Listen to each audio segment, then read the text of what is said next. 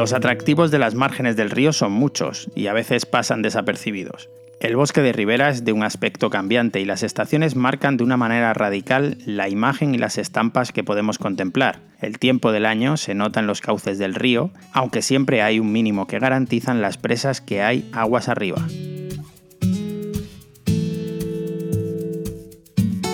Turismo Madrigalejo.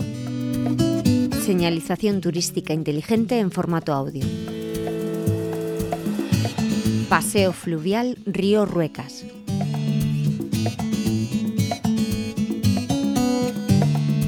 El río Ruecas es uno de los principales afluentes del río Guadiana. Tiene 90 kilómetros de longitud y nace en el Pico Villuercas, en el término municipal de Cañamero. Tras pasar por Logrosán llega a nuestra localidad, donde la tierra deja de ser montuosa y empiezan los llanos y se asientan los primeros regadíos.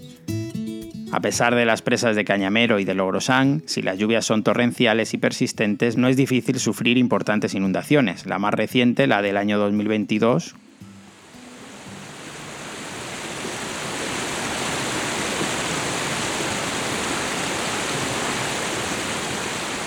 Esta situación antaño se repetía con mayor frecuencia, por lo que la vida se adaptaba a las circunstancias que el río determinaba, y así las casas se construían en lugares donde no llegaban las inundaciones. Pero las lluvias también tenían consecuencias positivas. El agua arrastraba una gran cantidad de lodo y nutrientes que enriquecían y empapaban la tierra, y las cosechas eran más abundantes algo parecido a lo que sucedía en el río Nilo de Egipto. El curso del río Rocas tiene un gran valor ecológico y paisajístico para, Madrigalejo. Además, eh, se complementa a la perfección con, con los entornos de aguas arriba, lo que lo convierte en una propuesta de ocio y turismo y medio ambiente sin igual. En esta zona la pesca era abundante y de buena calidad. Sus aguas movían varios molinos harineros y también regaban infinidad de huertos en sus márgenes. Además era lugar de ocio y divertimento ya que en muchos lugares se formaban grandes charcos para el baño. Fresnos y alisos compiten con otros arbustos y plantas que crecen en las inmediaciones, lo cual es aprovechado por un buen número de reptiles, anfibios y aves que merodean el lugar en busca de cobijo o alimento.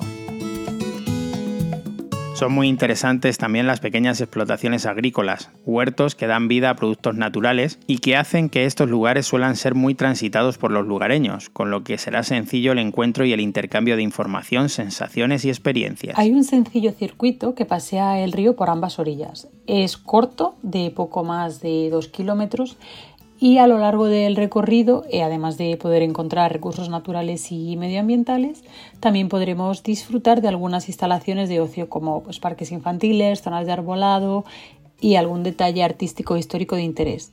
Además, desde la Casa de Santa María podemos acceder al paseo y dar la vuelta en el, en el sentido de las agujas del reloj, pasando por el puente de la carretera hacia el otro lado y volviendo por el pontón.